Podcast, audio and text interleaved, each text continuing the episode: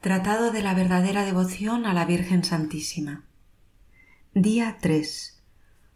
Puntos 22 a 36 del tratado. Segundo principio. Dios quiere servirse de María para la santificación de las almas.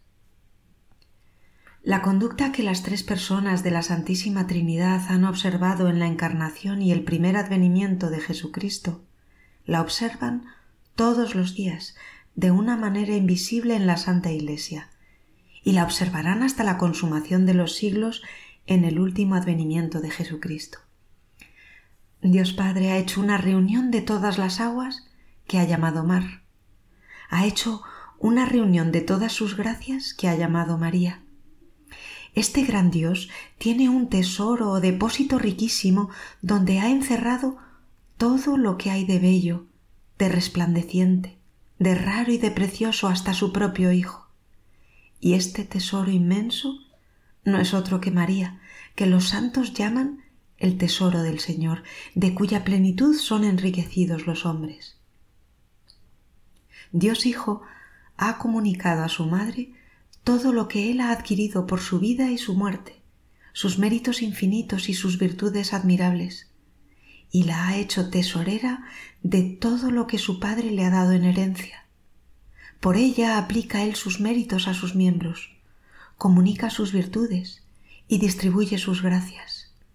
Es su canal misterioso, es su acueducto por el cual hace pasar dulce y abundantemente sus misericordias. Dios Espíritu Santo ha comunicado a María, su fiel esposa, sus dones inefables y la ha elegido para dispensadora de todo lo que posee, de suerte que ella distribuye a quien quiere, cuanto quiere, como quiere y cuando quiere, todos sus dones y sus gracias. ¿Y no se da don celestial alguno a los hombres que no pase por sus manos virginales, porque tal es la voluntad de Dios, que ha querido que tengamos todo por María, porque así será enriquecida, enaltecida y honrada por el Altísimo aquella que se ha empobrecido, humillado y ocultado hasta el fondo de la nada por su profunda humildad, durante toda su vida. He aquí los sentimientos de la Iglesia y de los santos padres. Si hablase yo a espíritus fuertes de este tiempo, probaría todo lo que digo simplemente con mayor extensión, por la Sagrada Escritura, los santos padres, de quienes citaría los pasajes en latín y por muchas sólidas razones que podrían ver extensamente deducidas por el reverendo padre Poiret y su triple corona de la Santísima Virgen. Pero, como hablo particularmente a los pobres y sencillos que siendo de buena voluntad y teniendo más fe que el común de los sabios, creen más simplemente y con más mérito, me contento con declararles sencillamente la verdad y sin detenerme a citarles los pasajes latinos que no entienden, aunque no deje de citar alguno de ellos, sin buscar mucho. Continuemos. Perfeccionando la gracia a la naturaleza y perfeccionando la gloria a la gracia, es cierto que nuestro Señor es todavía en el cielo tan hijo de María cuanto lo era en la tierra y que por consiguiente ha conservado la sumisión y la obediencia del más perfecto de todos los hijos para con la mejor de todas las madres. Pero hay que cuidarse de concebir en esta dependencia algún rebajamiento o imperfección en Jesucristo, pues María, estando infinitamente por debajo de su Hijo, que es Dios, no le manda como una madre de aquí abajo mandaría a su Hijo que está por debajo de ella. María, estando toda transformada en Dios por la gracia y la gloria que transforma a todos los santos en Él, no pide, no quiere ni hace nada que sea contrario a la eterna e inmutable voluntad de Dios. Cuando se lee, pues, en los escritos de los santos Bernardo, Bernardino, Buenaventura, etc., que en el cielo y en la tierra todo, hasta Dios mismo está sometido a la Santísima Virgen, ellos quieren decir que la autoridad que Dios ha tenido a bien concederle es tan grande que parece que ella tiene el mismo poder que Dios y que sus ruegos y pedidos son tan poderosos junto a Dios que pasan siempre por órdenes cerca de su Majestad, que nunca resiste al ruego de su querida madre, porque ella es siempre humilde y conforme a su voluntad.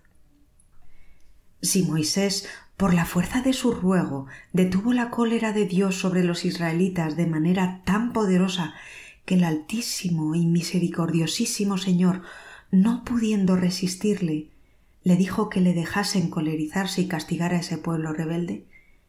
¿Qué debemos pensar con mayor razón del ruego de la humilde María, la digna Madre de Dios, que es más poderoso ante su Majestad que los ruegos e intercesiones de todos los ángeles y santos del cielo y de la tierra?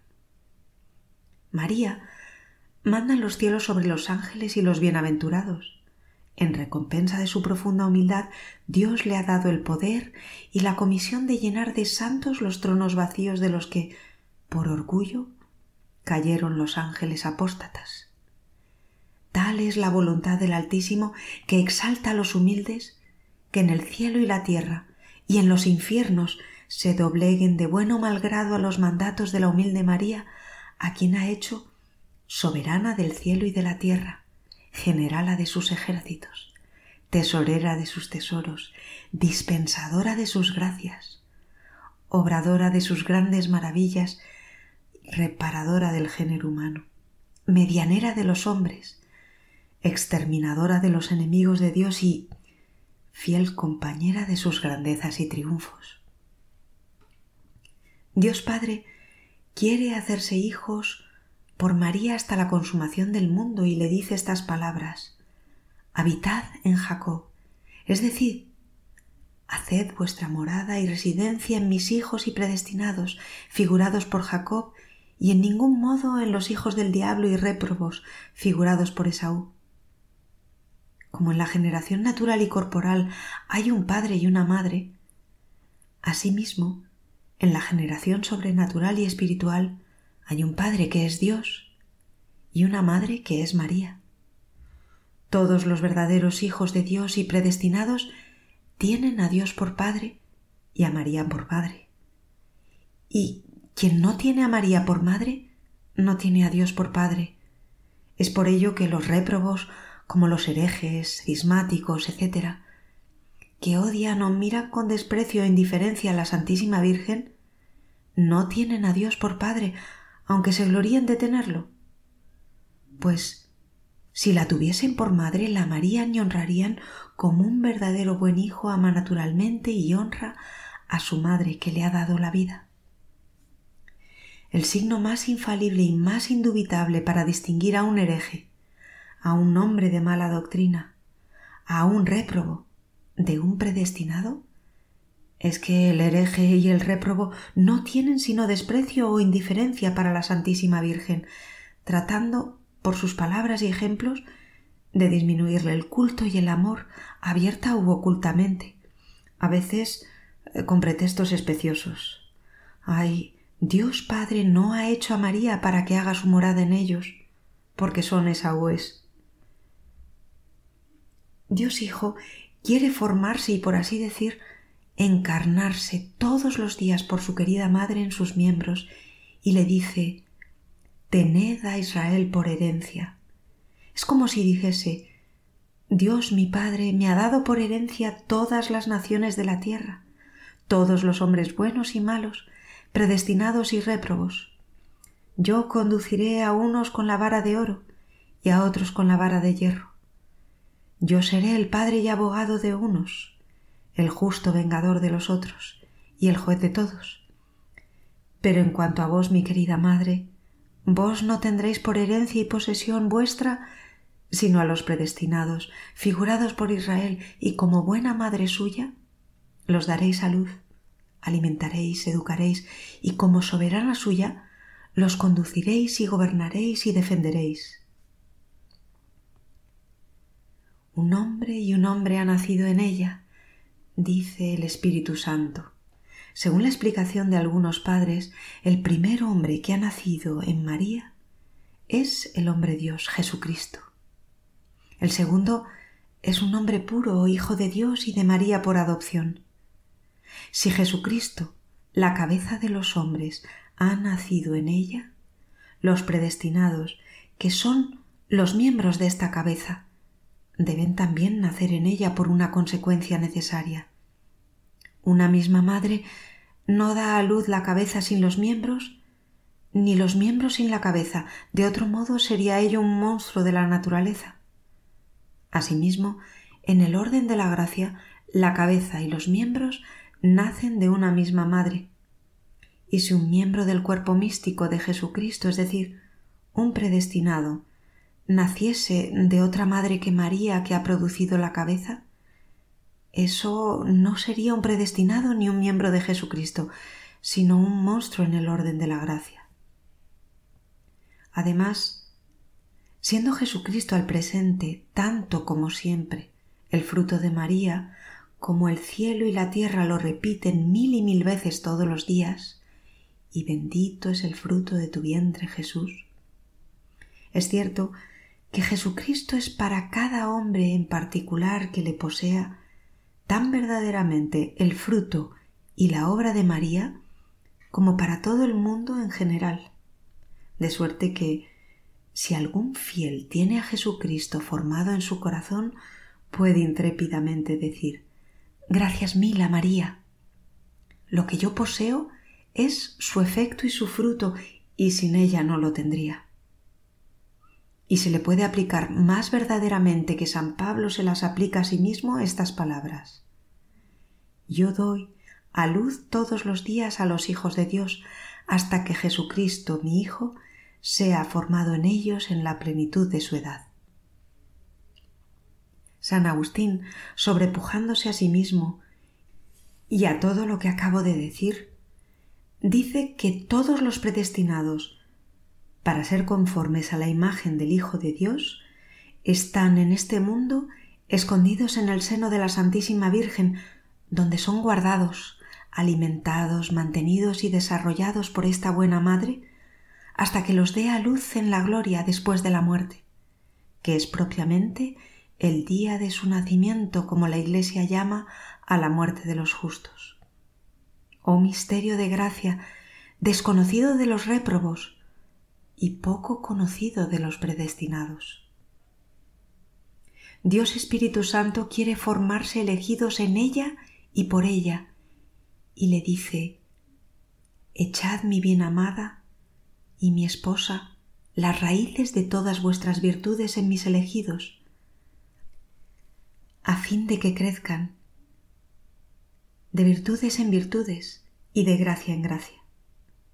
Tanta complacencia he tenido en vos cuando vivíais en la tierra en la práctica de las más sublimes virtudes, que deseo todavía encontraros en la tierra sin cesar de estar en el cielo.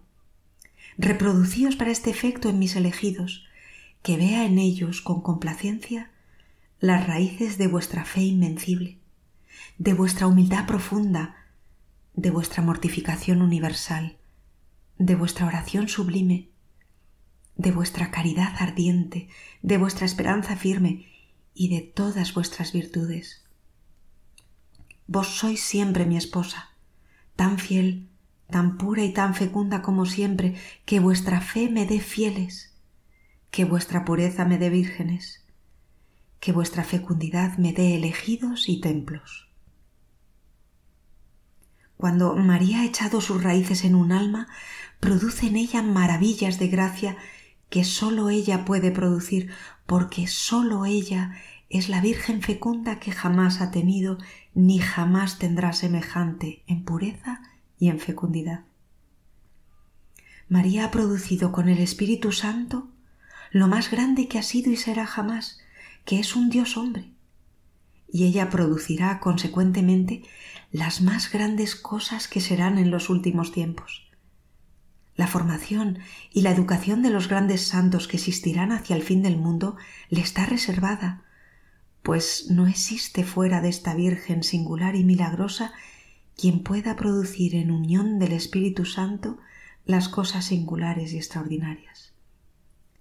Cuando el Espíritu Santo, su esposo, la ha encontrado en un alma, vuela allí entra en ella plenamente y se comunica con esa alma, tan abundantemente cuanto ella da lugar a su esposa.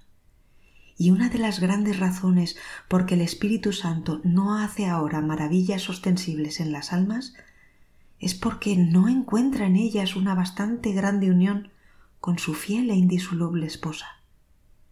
Digo indisoluble esposa porque desde que este amor sustancial del Padre y del Hijo ha desposado a María para producir a Jesucristo, cabeza de los elegidos, y a Jesucristo en los elegidos, no la ha repudiado jamás porque ha sido siempre fiel y fecunda. Ven y Creator Spiritus.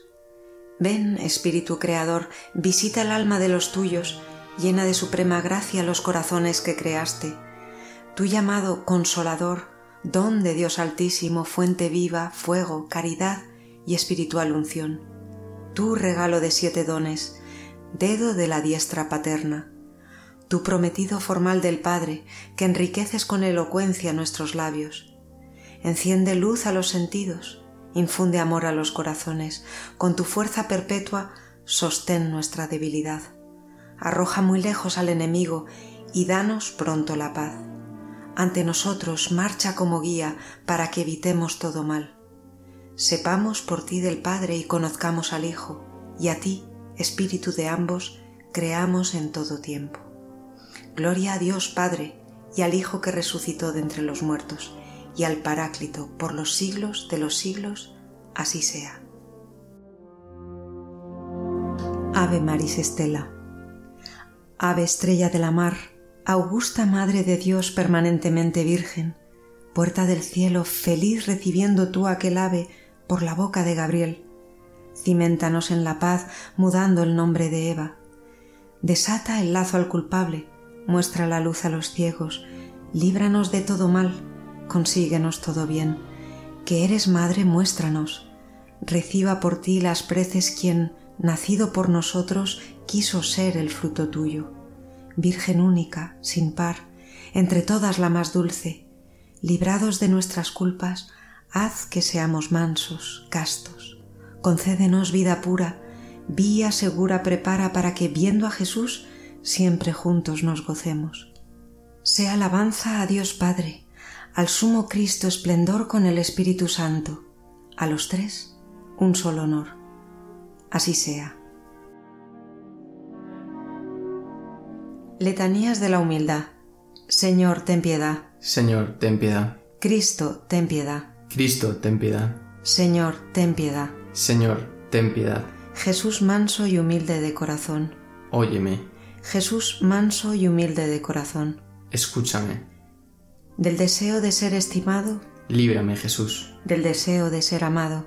Líbrame, Jesús. Del deseo de ser ensalzado. Líbrame, Jesús. Del deseo de ser honrado. Líbrame, Jesús. Del deseo de ser alabado. Líbrame, Jesús. Del deseo de ser preferido a los demás. Líbrame, Jesús. Del deseo de ser consultado. Líbrame, Jesús. Del deseo de ser aprobado. Líbrame, Jesús. Del temor de ser humillado. Líbrame, Jesús. Del temor de ser despreciado. Líbrame, Jesús. Del temor de ser reprendido. Líbrame, Jesús. Del temor de ser calumniado. Líbrame, Jesús. Del temor de ser olvidado. Líbrame, Jesús. Del temor de ser puesto en ridículo. Líbrame, Jesús. Del temor de ser injuriado. Líbrame, Jesús. Del temor de ser juzgado. Líbrame, Jesús. El conocimiento y el amor de mi nada. Concédeme, oh Jesús. La perpetua memoria de mis pecados. Concédeme, oh Jesús. La persuasión de mi mezquindad. Concédeme, oh Jesús. El aborrecimiento de toda vanidad. Concédeme, oh Jesús. La pura intención de servir a Dios. Concédeme, oh Jesús. La perfecta sumisión a la voluntad de Dios. Concédeme, oh Jesús. El verdadero espíritu de compunción. Concédeme, oh Jesús. La obediencia sin reserva a los superiores. Concédeme, oh Jesús. El odio santo de toda envidia y celos. Concédeme, oh Jesús. La prontitud en el perdonar las ofensas. Concédeme, oh Jesús. La prudencia de callar en los asuntos ajenos. Concédeme, oh Jesús. La paz y la caridad hacia todos. Concédeme, oh Jesús. El ardiente deseo del desprecio y de las humillaciones, y de ser tratado como tú y la gracia de saber recibir todo esto santamente. Concédeme, oh Jesús. Que los demás sean más amados que yo. Jesús, concédeme la gracia de desearlo. Que los demás sean más estimados que yo. Jesús, concédeme la gracia de desearlo. Que en la opinión del mundo otros sean engrandecidos y yo humillado. Jesús, concédeme la gracia de desearlo. Que los demás sean preferidos y yo abandonado. Jesús, concédeme la gracia de desearlo. Que los demás sean alabados y yo menospreciado. Jesús, concédeme la gracia de desearlo. Que los demás sean elegidos en vez de mí en todo. Jesús, concédeme la gracia de desearlo. Que los demás sean más santos que yo, siendo que yo me santifique debidamente. Jesús, concédeme la gracia de desearlo. Oh María, Reina, Madre, Maestra de los humildes, ruega por mí. Oh todos los justos, santificados especialmente por el Espíritu de humildad, rogad por nosotros. Oración. Oh Dios que resistes a los soberbios y das tu gracia a los humildes, concédenos la virtud de la verdadera humildad, de la cual tu unigénito mostró a los fieles el ejemplo de su persona, para que no provoquemos nunca tu indignación, exaltándonos en el orgullo, sino más bien podamos someternos humildemente para recibir los dones de tu gracia. Amén.